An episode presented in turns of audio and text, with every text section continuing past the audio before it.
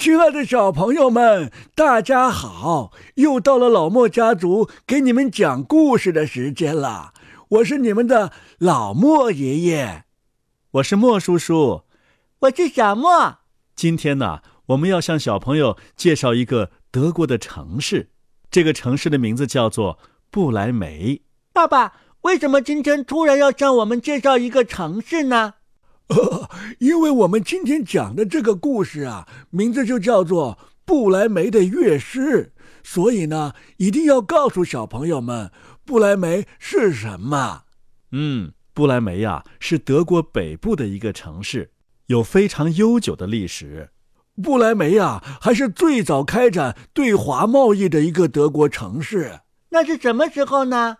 那呀，是一八六一年，由清政府和普鲁士签订了一个不平等的中德通商条约，当中提到的博垒门呐，就是今天的不来梅。不来梅以后会在小朋友心目当中留下非常非常深刻的印象，就像哥本哈根一样。为什么呢？因为在德国呀，有一条非常著名的童话旅游线路，终点呢。就在不来梅，呃，德国是一个充满了艺术和故事的童话王国。从它南部的哈瑙到北部的不来梅，沿着这条德国最具历史的童话之路，就会穿越一个一个充满了魔幻色彩的城市和乡镇，来到格林兄弟曾经居住和生活过的地方。在这条路上啊，你将会碰到小红帽，还会经过以后我们要讲的童话，像《捕鼠人传奇》呀、《睡美人》呐等等这些故事发生的城市。在这条路上啊，总共连接着七十多个童话故事呢。不过现在我们还是先听故事吧。不来梅城的乐师，格林兄弟，演播及公众号。老莫家族。从前呐，有个人养了一头驴，这头驴长年累月为主人勤勤恳恳的干活，把一袋袋谷子驮到磨坊。后来，他的力气快用完了，干活时显得渐渐不行了。于是啊，主人不想再喂养它了。驴一见苗头不对，便逃走了。他上了去不来梅的路，心想，在不来梅，我还能当个城市乐师呢。驴走了一阵儿，发现路边趴着一条猎狗，正在那儿气喘吁吁，像跑累了似的。喂，你怎么喘成这样？伙计，嗯嗯嗯嗯，哇哇，唉，猎狗叹息道：“我老了，一天比一天不中用了，打猎的时候也跑不动了。我的主人要打死我，我就逃出来了。可现在……”我去哪儿谋生呢？你知道吗？嗯嗯，驴说：“我要去不来梅，到那儿去当乐师。嗯嗯，你跟我一起去吧，也进乐队。我弹琴，你敲鼓。嗯嗯。”猎狗觉得这个建议不错，就和驴一起走了。不一会儿啊。他们见到路边坐着一只猫，一副愁眉苦脸的样子。喂，你遇到了什么麻烦事了？老驴胡子的，驴问道。喵，性命攸关，谁还高兴得起来哟？猫回答道。唉，我上了年纪，牙齿不锋利了，比起到处跑着捉老鼠。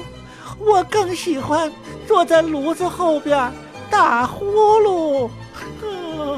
我的女主人要把我淹死。我虽然逃出来了，可现在却不知该怎么办了。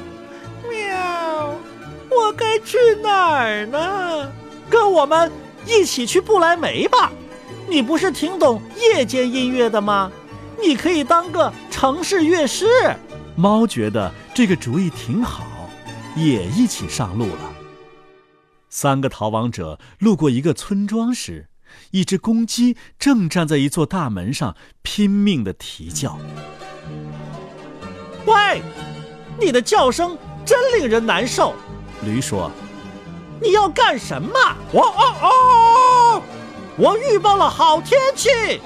公鸡说：“因为今天是圣母玛利亚的日子，在这一天，她洗了基督圣婴的小衬衣，并要把它晾干。”哇哦哦，但是明天星期天有客人来，女主人好狠心呐。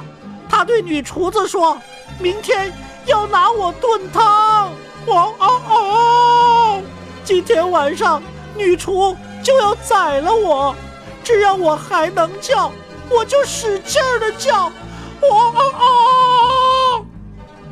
哎，真是的，你这个红脑袋！驴说：“还是跟我们一起走吧，我们去不来梅。”到哪儿还找不到比死强点的事儿吗？你的嗓子不错，如果我们一起奏乐呀，肯定风格独特。公鸡接受了驴的建议，于是他们四个一起上路了。但是不来梅很远，他们一天赶不到。晚上，他们走进一片林子，打算在那儿过夜。驴和狗。卧在一棵大树下，猫和公鸡则上了树。公鸡一直上到最顶端，它认为最安全的地方。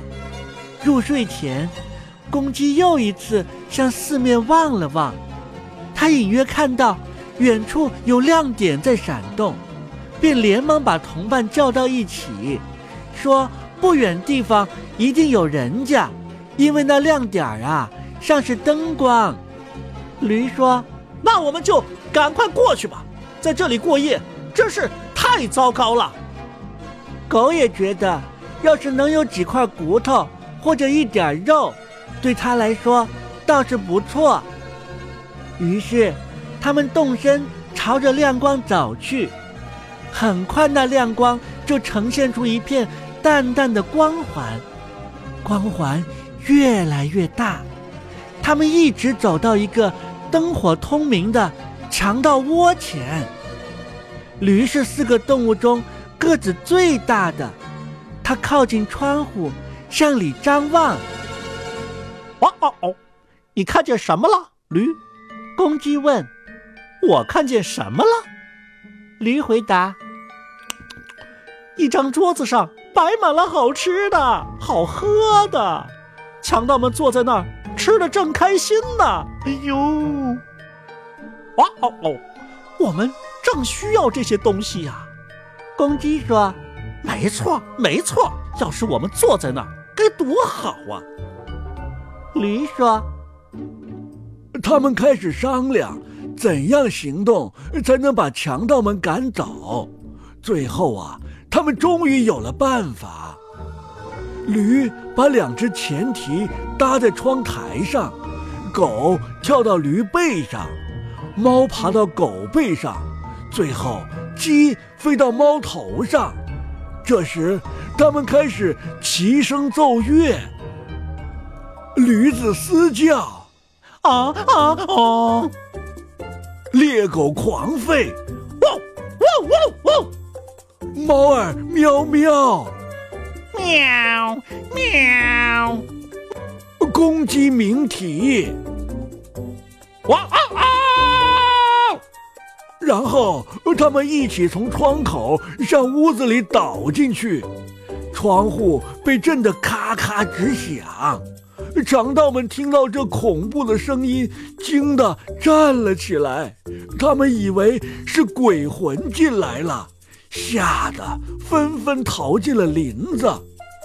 这时候啊，四个伙伴坐在桌边，围着残余的食物，按各自所好大吃大喝起来，就像一个月没吃到东西似的。他们吃完后啊，把灯熄灭，按照各自的习惯，找了一个舒服的地方睡觉。驴睡在粪堆上，狗睡在门后边，猫上了炉灶，睡在暖烘烘的炉灰里，公鸡歇在房梁上。他们走了一天路，疲惫不堪，很快就睡着了。午夜一过。强盗们从远处看到房子里没有灯光了，连一丝动静都没有。强盗头说：“哼，我们本来不该被他们吓倒的。”他叫一个强盗去查看一下房里的情况。被派去的人来到房前，见一切都静悄悄的，便走进厨房，准备点灯。他把像火一样闪光的猫眼睛当成了烧红的煤炭，拿一根火柴伸过去引火，但是猫可开不得玩笑，它猛地扑向强盗，喷着唾液在他脸上乱抓。强盗吓了一大跳，转身就跑，想从后门夺路而逃。可是睡在那儿的狗啊，窜起来照着他的腿上咬了一口。他跑到院子里，经过粪堆时，驴用后腿狠狠地给了他一蹄子。公鸡被嘈杂声吵醒了，抖起精神，站在梁上向下鸣啼。嗷嗷嗷！强盗拼命地逃回去，向强盗头报告说：“ 哎呀，不得了了！屋子里坐着一个可怕的妖婆。”他冲我哈气，还用长长的手指抓我的脸。哎呦！